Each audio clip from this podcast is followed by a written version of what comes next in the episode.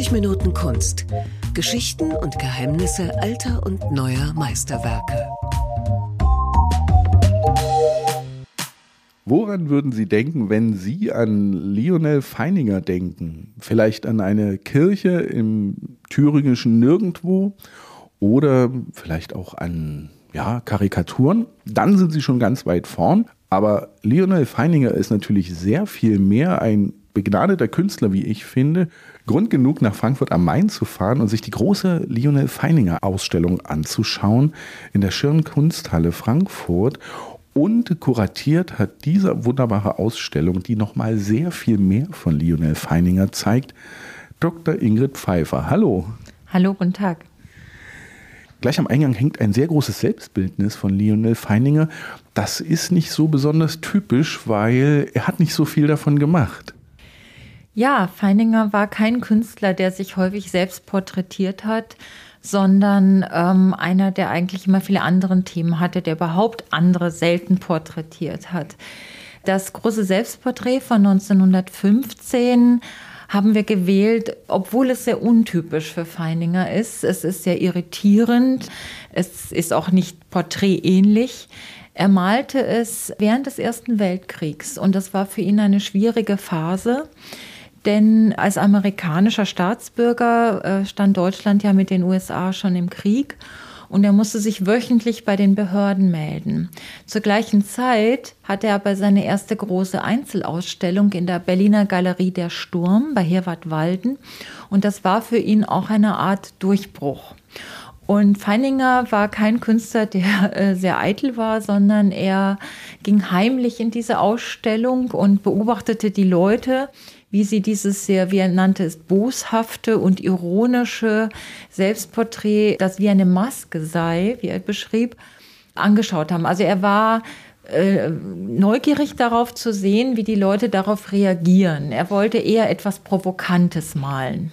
Provokant finde ich das eigentlich nicht, aber Sie haben es auch schon erwähnt, es ist ein wenig ironisch, der Blick, die vielleicht etwas hochgezogene Augenbraue und er scheint, ja, wo steht er? Der Hintergrund sieht fast aus wie eine Kirche. Der Amerikaner Feininger, der mit 16 Jahren nach Deutschland kam, er war ja in Manhattan geboren, liebte alles, was altes Europa war. Gewachsene Architektur, Gotik, enge Gassen, Giebelhäuser, äh, romantische Geschichten, alles, was irgendwie historisch und alt war. Das liebte Feininger. Märchen. Er setzt sich hier in so eine ja, mittelalterliche Architektur und man sieht, dass er schon den Kubismus verarbeitet hat. Also äh, das Bild ist schon in ja, Kompartimente zerlegt. Es ist auf keinen Fall naturnah, aber was auffällt, sind die sehr stechenden grünen Augen. Und in der Ausstellung haben wir so einige Motive, die sich an vielen Stellen in verschiedenen Techniken immer wiederfinden. Also wir werden später sehen, dass er bei seinen Gelmaroda-Bildern den Kirchturm malt mit einem stechenden grünen Auge. Und das alles kehrt bei Feininger sozusagen wieder. Und das ist auch eines der großen Themen in unserer Retrospektive mit vielen Gruppen, wo man sozusagen die inneren roten Fäden des Künstlers wiederentdecken kann. Wissen Sie, ob er selber grüne Augen hatte? Ich habe hauptsächlich Schwarz-Weiß-Fotos von Feininger gesehen. Ich denke, er hatte helle Augen, aber irgendwas mit Grau. Vielleicht waren sie grünlich, ich weiß es nicht. Sie haben es erwähnt, Lionel Feininger ist in äh, New York geboren. Was hat ihn nach Deutschland verschlagen? Feininger kam aus einer Familie deutschstämmiger Musiker. Beide Eltern waren Musiker und gaben ihm auch als Kind schon Unterricht. Und die hatten Konzertreisen in Europa und sie wollten, dass der Sohn Violine studiert in, in Leipzig. Deshalb reisten sie mit ihm erstmal nach Hamburg. Da hat er dann erfahren, dass der Leipziger Lehrer nicht zur Verfügung stand.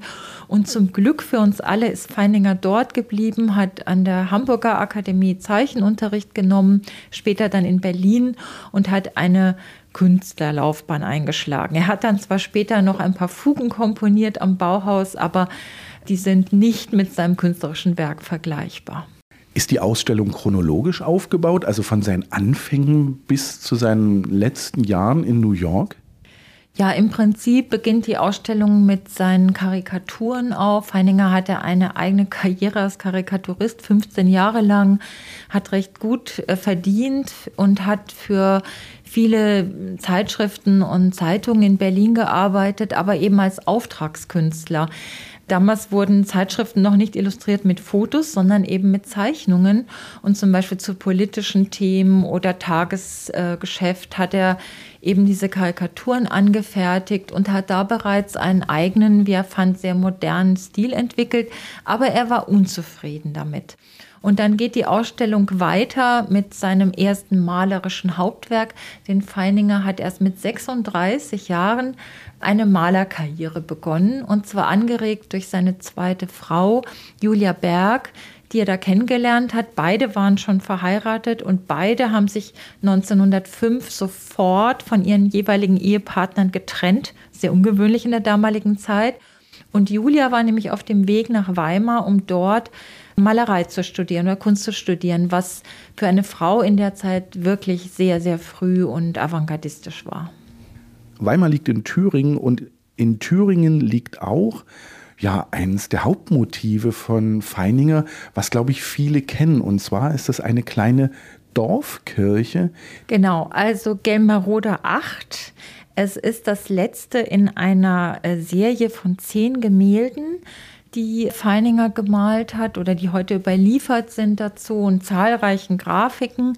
Er kam 1906 und besuchte Julia in Weimar, fing an, dort Fahrrad zu fahren in der Gegend. Er fand Weimar eine Märchenstadt und fand die Kirchen äh, rund um Weimar mystisch und besonders die kleine Dorfkirche in Gelmeroda.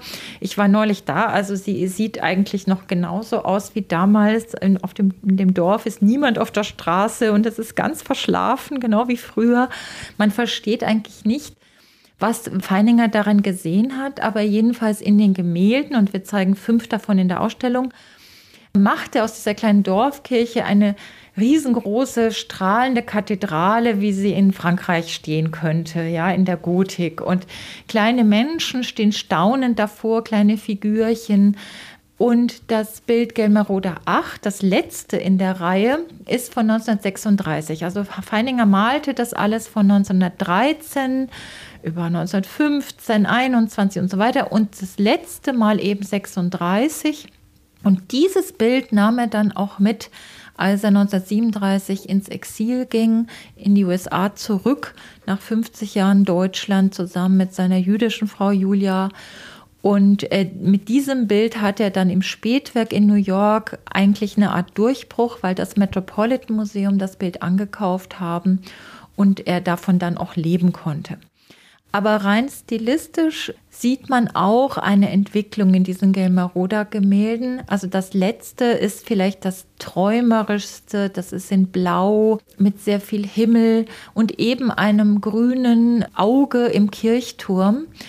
Es gibt Themen, die sich eben wie immer wiederholen bei Feininger und die er variiert. Also Gelmeroda 8 ist auch eines meiner persönlichen Lieblingsbilder, weil es wirklich viele der, wie soll ich sagen, spirituellen Tendenzen, die vorher schon da sind, sozusagen auf die Spitze treibt. Jetzt hätten Sie es ja bei einem Kirchenbild belassen können. Sie haben aber insgesamt fünf gehängt in der Ausstellung. Warum? Naja, man sieht in diesem Raum Feininger praktisch beim Denken und beim Komponieren zu. Man sieht, wie er sich entwickelt, wie er verschiedene Dinge ausprobiert, farblich oder mal zeigt er die Kirche von Westen, dann von Süden. Er zeigt mal das Langhaus, mal den Eingang. Es ist sozusagen ein, ein Thema, das ihn 50 Jahre beschäftigt. Die allerletzte Lithografie in dem äh, Gelmaroder Raum ist sogar von 1955, also kurz vor seinem Tod. Es ist so, als würde er an Gelmaroda alles durchdeklinieren, was er künstlerisch so ausprobiert im Laufe seines Lebens. Und deshalb ist das auch ein zentraler Raum in der Ausstellung. Das nächste Bild, worum es in unserem kleinen Rundgang geht, ist schon wieder eine Kirche, beziehungsweise ist der Titel Kathedrale. Es ist aber kein Bild. Also Feininger war eben nicht nur Maler, sondern ist auch einer der bedeutendsten Grafiker des 20. Jahrhunderts zu nennen, vor allem in der Holzschnitttechnik. Auch während des Ersten Weltkriegs äh, in einer schwierigen Phase, als er nicht malen konnte, so 1917, 18, musste er sich nach Braunlage in den Harz zurückziehen und da hatte er auch kein Malmaterial dabei, also keine ähm, Farbe und Pinsel, aber er fing an, nicht nur zu zeichnen, was er immer gemacht hat, sondern in äh, Zigarrenkisten hineinzuritzen und dann diese als Druckstöcke für seine vielen Holzschnitte, die er dann auch später professionell natürlich angefertigt hat, herzustellen. Und Feininger hat in nur drei Jahren 320 Holzschnittmotive entwickelt. Also er war befreundet mit Karl Schmidt-Rottluff von den Brücke-Künstlern und die hatten ja auch sehr viel Holzschnitte publiziert und das war eine neue Technik des Expressionismus. Und Feininger hat offensichtlich da eine Vorliebe dafür entwickelt und er ist wirklich brillant darin. Naja, und nachdem er so viele Holzschnitte eben zeigte, lud ihn Walter Gropius 1919 ein, der erste Bauhausmeister am neu gegründeten Bauhaus in Weimar zu werden und dort die grafische Werkstatt zu leiten. Und für das Bauhaus damals noch in Weimar hat er dann diesen Holzschnitt angefertigt. Also es war vielleicht umgekehrt. Er hatte vielleicht schon den Holzschnitt angefertigt und er wurde auch schon, glaube ich, in der Schrift des Arbeitsrates für Kunst, das war so eine Vorläuferorganisation, publiziert. Aber Gropius benutzte dann dieses Motiv einer Kathedrale mit so Sternen darüber als Cover für das dann publizierte Bauhausmanifest. Also es war umgekehrt. Feininger arbeitete parallel an seiner Kathedrale und das Bauhaus war mehr als eine Kunstschule. Es war gedacht als Gesamt Ort des Gesamtkunstwerkes. Jeder sollte mit seinen Händen wie im Mittelalter beitragen, dass der große Bau der Zukunft entsteht. Also es war auch gesamtgesellschaftlich gemeint. Die Kathedrale war sozusagen ein Sinnbild, eine Metapher für den Bau der Zukunft der neuen Gesellschaft in der Weimarer Republik nach dem Krieg, nach dem Untergang des Kaiserreichs. Alles sollte neu werden und alle sollten einzeln dazu beitragen. Jeder Einzelne am Bauhaus, egal ob er Maler war oder Grafiker oder Möbel gebaut hat oder Typograf oder was auch immer er gemacht hat. Sie haben gerade Karl Schmidt-Rottluff von der Brücke erwähnt. War Feininger in Deutschland ja auch vernetzt mit den modernen Künstlerinnen, Künstlern, mit der Avantgarde. War er selbst Mitglied irgendwo? Feininger war nirgends Mitglied, aber nun, er lebt ja die, schon als Karikaturist die ganze Zeit in Berlin. Äh, da lernte er viele Künstler und Künstlerinnen kennen.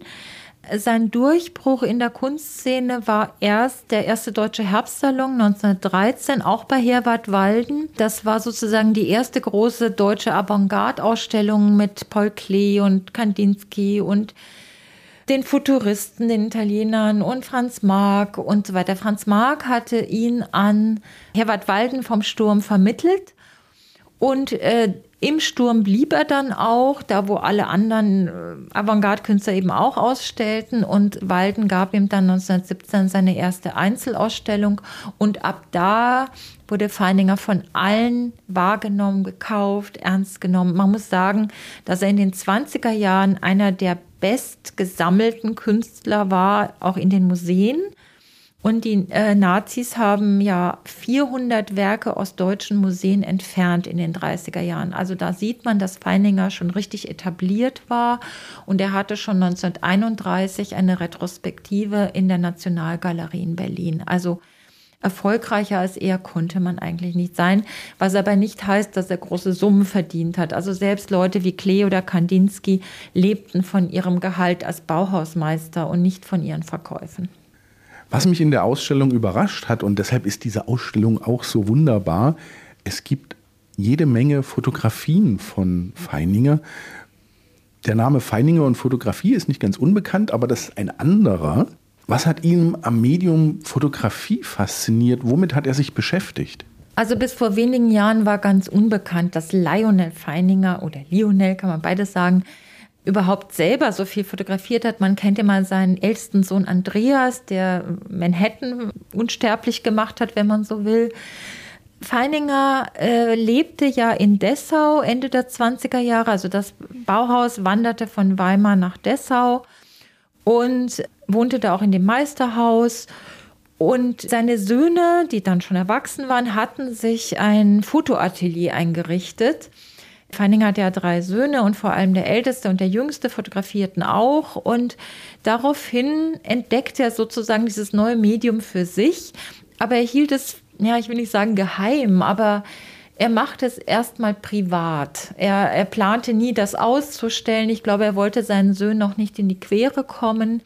Er sah sich jetzt primär als Maler, aber wir sehen heute, wo diese 20.000 Fotos wiederentdeckt wurden, die lagern in Harvard, eben als negative, da sah man sie einfach auch nicht.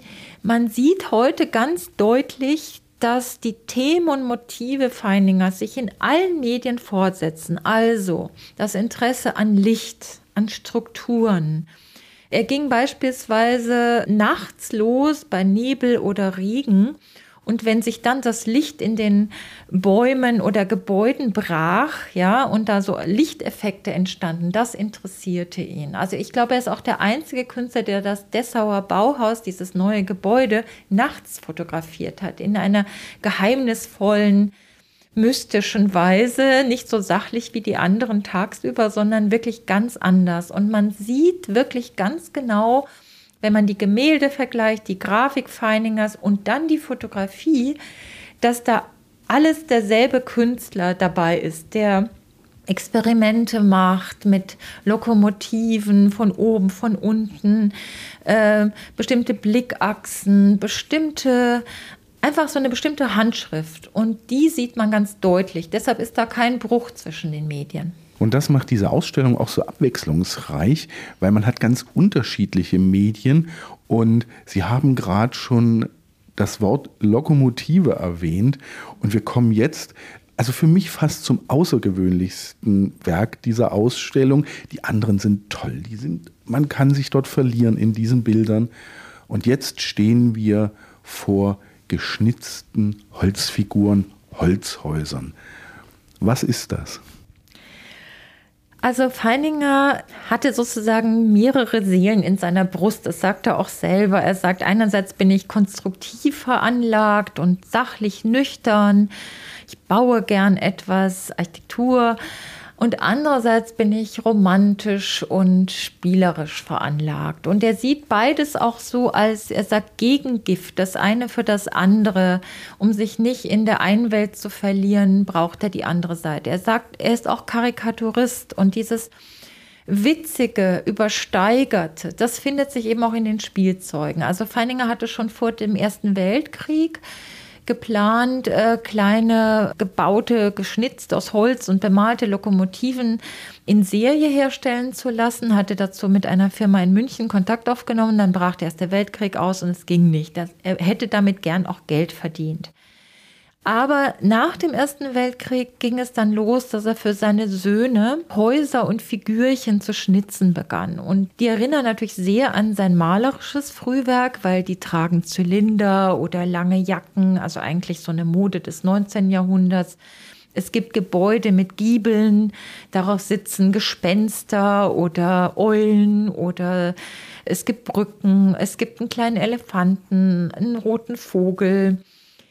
Also es macht wahnsinnig Spaß, die anzuschauen, aber es wäre ein riesiges Missverständnis, das jetzt nur als Kinderspielzeug abzutun, weil Feininger hat das später dann auch für sich selber, als die Söhne längst erwachsen waren, weitergemacht, auch dann noch in New York, als er schon alt war.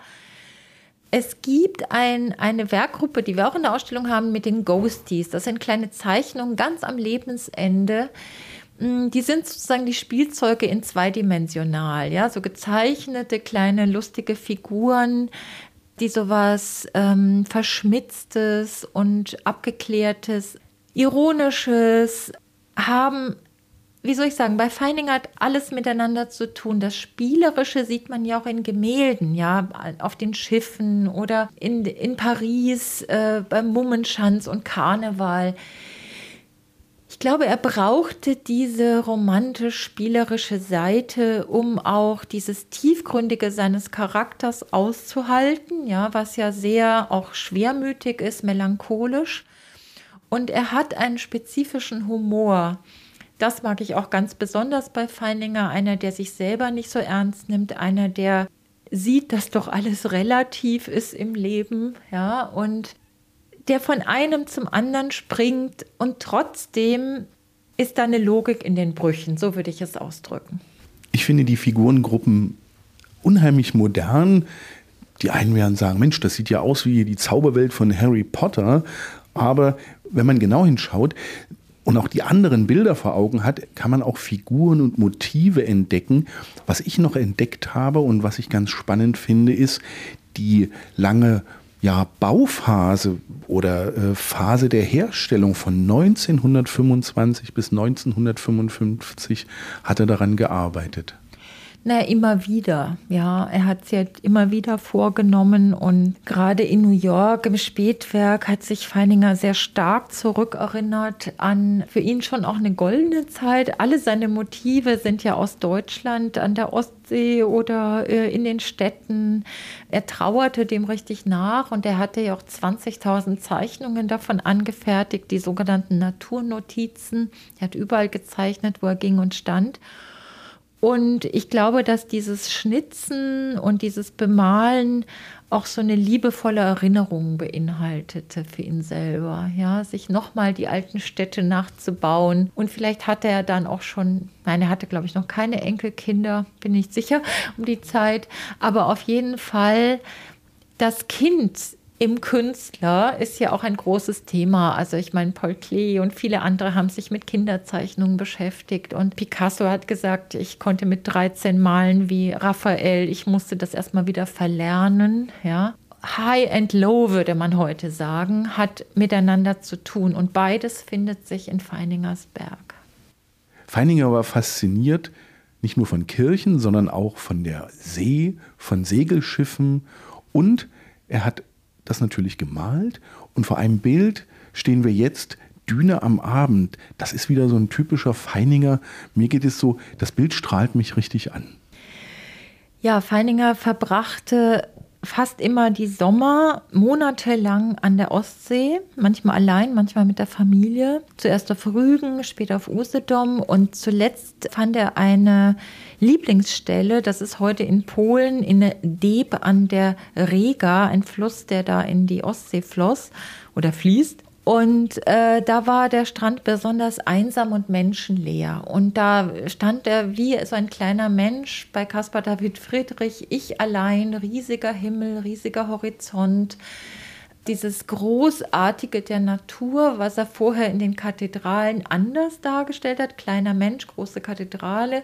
Jetzt ist es kleiner Mensch, großer Himmel, großes Universum, Unendlichkeit. Also das sind natürlich romantische Motive und sehr oft werden diese äh, Strandbilder zum einen mit William Turner verglichen, der ja auch schon Segelschiffe im 19. Jahrhundert und die Lichtphänomene und so weiter äh, da dargestellt hat. Das hat Feininger bewusst wahrgenommen, schon früh. Er behauptete später, er hätte Caspar David Friedrich, den Mönch am Meer, viel später erst gesehen. Aber ich denke, dass die deutsche Romantik für einen Amerikaner in Berlin ähm, gar nicht zu übersehen war. Anfang des 20. Jahrhunderts, es gab auch viele Ausstellungen zu Caspar David Friedrich, aber eigentlich ist Feiningers Bild nochmal anders. Also er schildert Wolken, er schildert den Mond, er zerlegt den Strand äh, kubistisch, ja, er deutet Wetterphänomene an und wie so oft malt er Serien davon. Also zum Beispiel die Düne am Abend gibt es auch, glaube ich, zwei oder drei Mal. Einmal aus den 20er Jahren, äh, dann später. Äh, es kann sein, dass dies eines der letzten Bilder ist, die er vor seiner Übersiedlung in die USA gemalt hat. Auf jeden Fall trauerte er später sehr stark der Ostsee nach und er sagte sogar in New York, dann im Spätwerk, ah, was interessiert mich Long Island? Also mit der Ostsee ist das nicht zu vergleichen. Das ist sehr schwer zu verstehen. Aber das war nun mal sein Sehnsuchtsort. Und Feininger hat ja nie Orte gemalt oder Bauwerke, sondern er malte Idealvorstellungen, er malte Sehnsuchtsbilder, er malte einen geistigen Raum. Und das ist sehr wichtig, dass man nie sagt, oh, da malt er das oder das, sondern diese Orte sind nur ein Vorwand für ein Gefühl, für ein Erlebnis von Natur oder Größe oder Unendlichkeit. Also das malt Feininger. Alles andere ist nur irgendein Motiv, das er zeichnet. Und wichtig ist auch noch, er hat nie vor Ort gemalt, sondern immer nach Zeichnungen und dann oft Monate später im Atelier die Ausführung. Ich habe das Gefühl, dass in diesem Bild schon ein Stück Abschied von Deutschland und auch von der Ostsee steckt. Es ist ein sehr melancholisches Bild. Es gibt sehr viel blauen Himmel und sehr viel Einsamkeit. Und als er dann übersiedelt ist, war er ja auch erstmal sehr einsam. Also er vermisste seine Freunde, er vermisste die Orte, er vermisste ja 50 Jahre Deutschland. Das kann man gar, sich gar nicht vorstellen. In Deutschland war er immer der Amerikaner gewesen, ein Stück weit. Er blieb ja auch amerikanischer Staatsbürger. Und in den USA war er jetzt plötzlich der Deutsche. Also ein typisches Migrantenschicksal. Und was ihm aber dann gelungen ist, ist tatsächlich in Manhattan, in, diese, in seiner Geburtsstadt, die aber ihm fremd geworden war, auch nochmal neue Stile zu entwickeln und eine neue Herangehensweise. Und das finde ich auch bewundernswert an Feininger. Sie bauen gerade den perfekten Übergang zu unserem letzten Bild in unserem Gespräch. Es geht um Manhattan und ich finde, er hat nochmal mal Sie haben es auch schon gesagt, so einen ganz anderen Stil entwickelt. Er ist weg von diesen sehr geradlinigen, fast schon scharfen Linien. Ja und nein. Also Feininger hat dieses transparente Malen aufgegeben, was so aussieht, als würde man verschiedene Lichtfolien übereinander legen, das er im Frühwerk hatte oder früher. Und jetzt im Spätwerk wird alles so dichter, die Farbe wird dichter, andererseits aber auch zeichnerischer. Also er lässt Linien stehen und er schildert interessanterweise Manhattan, als wäre da jetzt irgendwie der Krieg dran vorbeigegangen, als wäre irgendwas passiert. Und er schildert auch die Lücke zwischen den Gebäuden. Eigentlich malt er gar nicht die großartigen Hochhäuser, was man erwarten würde, wenn man an Manhattan denkt, sondern er malt den Himmel dazwischen, die Leerstelle. Kann man vielleicht auch metaphorisch sehen. Also er hatte gewisse Leerstellen für sich entdeckt oder äh, empfunden, auch in dieser Phase. Andererseits zeigt es auch eine gewisse Modernität der 40er, 50er Jahre, denn in den USA schritt die abstrakte Kunst sehr stark voran. Also Jackson Pollock und Mark Toby, mit dem er befreundet war, und viele andere. Die American Abstract Artists waren führend. Und sie luden auch Feininger ein, ihnen beizutreten, aber Feininger lehnte ab weil er sagte, ich werde niemals ganz abstrakt werden. also im Gegensatz zu seinen früheren Freunden, auch Klee und Kandinsky, lehnte er das von Anfang an ab. Schon 1913 sagte er, ich kann nicht ganz abstrakt werden. Für mich ist die Realität, das wahre Leben, also die Welt da draußen doch zumindest als Initialzündung für meine Werke absolut äh, grundlegend. Und ähm, so sind seine Bilder der letzten Phase fast abstrakt, aber nie ganz. Ja, und sie lösen sich sozusagen auf. Es ist ein typisches Alterswerk für jemanden, der schon so viel gemacht hat und dann sozusagen ganz locker auch Dinge nur noch hinwirft, grafischer wird, weniger materiell, vielleicht auch weniger perfekt, sondern es ist so ein richtiges cooles Alterswerk, würde ich sagen, ja. Und das ist auch hier gar nicht bekannt, was er da gemacht hat. Ganz besonders auch seine Dias, die wir jetzt am Schluss der Ausstellung noch zeigen, wo er farbig New York festhält und viele Motive, die man von früher kennt, nochmal aufgreift. Also der Manhattan ist ein Beispiel im Spätwerk, wie Feininger sich nochmal neu erfindet. Ich finde, er ist in diesen Bildern auch ein bisschen weicher geworden. So geht es mir jedenfalls. Wissen Sie, ob er nach seiner Zeit in den USA, nach Ende des Krieges, nochmal in Deutschland, dem Land seiner Sehnsucht und seiner Kunst zurückgekehrt ist? Nein, Feininger litt schon sehr darunter, was in Deutschland passiert war. Er war mit acht Bildern in der entarteten Kunstausstellung vertreten. 400 Werke hatten die Nazis entfernt. Außerdem war seine erste Frau, äh, mit, von der er über 30 Jahre getrennt war da schon oder 40 von den Nazis umgebracht worden. Auf dem Weg nach Theresienstadt war sie verschollen. Nein, er wäre nicht mehr persönlich nach Deutschland gereist. Er war ja auch schon sehr alt, aber er hatte dann gleich nach dem Krieg auch schon wieder Ausstellungen in Europa. Zuerst in New York am MoMA 1944 und dann eben ab den 50er Jahren ging es dann los, ihn wieder zu entdecken und aufzuarbeiten. Aber äh, so richtig populär wurde er dann eigentlich ab den 60er, 70er Jahren bis in die 80er. Ich glaube, aus der Zeit kennen die Besucher und Besucherinnen den Feininger, den wir hier versucht haben, nochmal anders zu zeigen. Das wollte ich gerade sagen. Lernen Sie den Feininger nochmal ganz neu kennen in der Schirn Kunsthalle in Frankfurt in der Ausstellung von Frau Dr. Pfeiffer. Vielen Dank. Vielen Dank. Vielen Dank fürs Lauschen. Bis zum nächsten Mal.